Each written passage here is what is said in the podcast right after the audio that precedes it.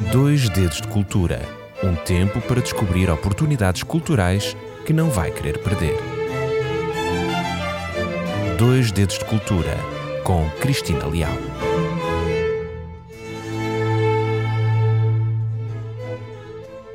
Olá, está a ouvir o programa Dois Dedos de Cultura. Eu sou a Cristina Leal e este é um dos programas da sua RCS. Um programa com uma periodicidade semanal onde são abordados temáticas, eh, temas de âmbito cultural. Hoje vamos relembrar tempos em que se procurava ouro no Rio Tejo. Não só no Rio Tejo, mas também nas praias de Oeiras, na costa da Caparica e em tantas outras zonas do país. Vamos relembrar tempos em que a exploração deste metal, extremamente raro, era feito a céu aberto. É verdade, pode parecer estranho, mas há evidências de garimpeiros em muitos locais do nosso país. Quer saber mais? Então deixe de ficar que eu tenho algumas curiosidades para lhe contar acerca deste tema. Pensa-se que foram os romanos, ainda antes de Cristo, que descobriram o ouro e o aproveitaram. Não só na foz dos rios, mas também ao longo de todo o percurso do rio. Peneiravam a areia das margens ou então cavavam galerias para alcançar os filões. Recentemente, um grupo de investigadores espanhóis confirmou a existência de antigas minas de ouro romanas no centro de Portugal. A Câmara de Penamacor, em Castelo Branco, é parceira desta investigação, deste projeto que deu a conhecer recentemente a verdadeira dimensão deste complexo de exploração de ouro. É uma descoberta que revela que a Lusitânia já foi uma das principais zonas produtoras de ouro do Império Romano. As minas estiveram em funcionamento entre os séculos I e III Cristo, em pleno domínio romano. O ouro acabou por ser de facto um dos metais mais procurados no nosso país por todos aqueles povos que por aqui passaram. No caso do Tejo, o ouro apresentava-se isolado e com uma grande pureza. Estima-se que durante muito tempo foram recolhidas toneladas deste metal precioso, o que proporcionou o enriquecimento de muitas, muitas pessoas. Mas se existia ouro no Tejo, o mesmo é válido para outros locais do país, tendo Portugal sido realmente rico em jazidas de ouro até há bem pouco tempo. Ainda hoje existem vestígios dessa mineração em vários locais. Este programa surge num contexto de férias, de tempo de férias, por isso os locais que eu aqui vou apresentar serão locais que eventualmente poderá visitar, onde poderá se deslocar em férias, não sei, então fica a dica. Por exemplo, no Conselho de Vila Velha de Rodão, no distrito de Castelo Branco, a mina de ouro romana da Cova da Moura foi identificada como um bem arqueológico da segunda metade dos anos 70 do século passado. E neste local pode ser observado, ao realizar o trilho da mina de ouro do Cunhal, é um passeio pedonal a céu aberto, onde poderá testemunhar a intensa atividade milenar através de amontoados cônicos, amontoados de enormes calhaus rolados, chamados conhos, que eram retirados manualmente dos canais de lavagem e que se encontram presentes em toda esta área. Portanto, ao fazer este percurso pedonal, poderá testemunhar que aqui uh, ou ali, naquele local, uh, existiu uma mina de ouro.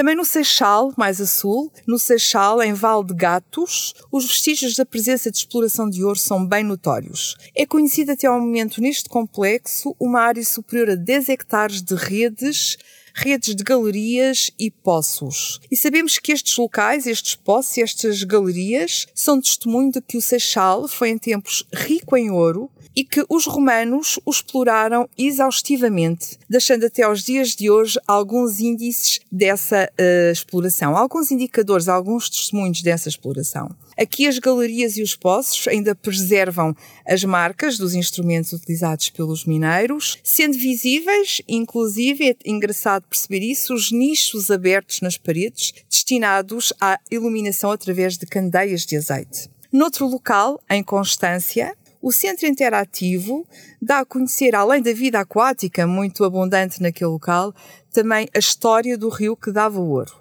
E neste local é possível ver na oficina de conhecimento a experiência do garimpo de ouro, que leva a que nós, eu, você, que esteja a visitar o local, possa uh, testemunhar uma cultura com 4 mil anos, onde é recriada a prática de prospecção de ouro, uma atividade outrora que era feita no rio Zézer e que tinha um nome muito interessante. Este rio chamava-se Tagónio, o rio que dava ouro, é a sua tradução. Mais tarde, no século XX, ficaram famosas as minas da Adissa. A mina de ouro da Adissa é um património histórico e está situado muito perto de Lisboa. Está perto da praia da Adissa, uma praia conhecida por ser naturista, e também muito perto da instalação militar da NATO. Só nesta mina, vejam, entre 1814 e 1826, obtiveram-se quase 90 quilos de ouro. 90 quilos é impressionante. Ouro esse que foi utilizado e usado para cunhar a moeda. Por outro lado, também na zona de Lisboa, eh, perto de Oeiras, um outro local bem conhecido pela exploração deste metal, é São Julião da Barra, que também neste período entre 1814 e 1826 se recolheu ouro, mas aqui com um valor, uma amostra muito mais reduzida. Temos a informação de, da recolha de um quilo de ouro. E este quilo de ouro uh, gerou uma grande confusão naquela altura, porque uh, circulava o boato de que tinha sido encontrado em São Julião da Barra uma mina de ouro riquíssima e este rumor teve que ser desmentido pelo próprio Intendente-Geral das Minas e Minerais do Reino, eh, de forma a evitar correrias inúteis, porque o filão já estava escutado. Então a ideia de explorar ouro nesta localidade foi rapidamente abandonada. E a exploração de ouro em território português realizou-se, imagine, até o século passado, até o século XX. É verdade. As últimas minas de ouro em Portugal foram as minas de Jales, Jales fica no distrito de Vila Real e estas minas fecharam a sua atividade ou terminaram a sua atividade na década de 1990. E neste local, a atividade mineira desenvolveu-se ao longo de cerca de 5 km e chegou a atingir 630 metros de profundidade. Posso dizer que no auge da exploração em Jales trabalhavam centenas de pessoas por dia nestas minas, pessoas desta localidade e pessoas que vinham, visitantes de outras localidades e que ali se instalavam, pessoas vindas de fora.